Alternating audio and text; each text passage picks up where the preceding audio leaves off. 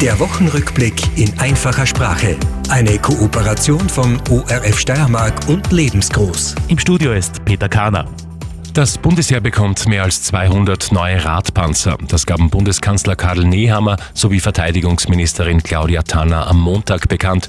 Zwischen 2025 und 2032 werden die neuen Radpanzer erwartet. Kosten wird die Anschaffung rund 1,8 Milliarden Euro. Die Bundesregierung erhöht das Budget für den Kinderschutz. Insgesamt sind 1,2 Millionen Euro für Projekte zum Kinderschutz vorgesehen.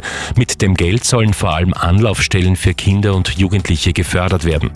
Auch Organisationen aus dem Bereich Gewalt und Opferschutz sollen mehr Geld erhalten. Die frühere österreichische Gesundheitsministerin und SPÖ-Chefin Pamela Rendi-Wagner wird neue Chefin der EU-Gesundheitsagentur. Diese Behörde kümmert sich zum Beispiel um die Nachverfolgung von ansteckenden Krankheiten in Europa. Von Montag bis Dienstagabend wurde der Schlossberg in Graz aufgrund von Forstarbeiten komplett gesperrt. 44 abgestorbene Bäume wurden per Helikopter entfernt. Gastronomie, Veranstaltungsflächen sowie Gehwege blieben geschlossen. Vergangenes Wochenende wurden in Großbritannien die British Academy Film Awards verliehen.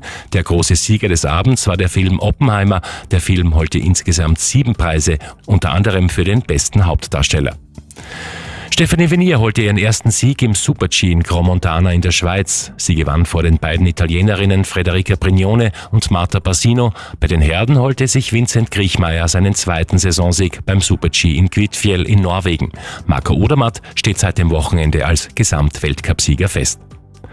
Der ehemalige deutsche Fußballer Andreas Brehme ist gestorben. Er wurde 63 Jahre alt. Als Fußballer spielte er unter anderem beim FC Kaiserslautern, Bayern München und Inter Mailand. Im WM-Finale 1990 schoss er für Deutschland das Siegtor zum Weltmeistertitel. Und Sturm Graz hat es ins Achtelfinale der UEFA Conference League geschafft. Die Grazer gewannen auch das zweite Playoff-Spiel gegen Slovan Bratislava. Im Achtelfinale wird Sturm Graz gegen den französischen Verein Lille spielen. Spieltermine sind der 7. und der 14. März. Das erste Spiel bestreitet Sturm im eigenen Stadion in Graz. Sie hörten den Wochenrückblick in einfacher Sprache. Eine Kooperation von ORF Steiermark und Lebensgroß.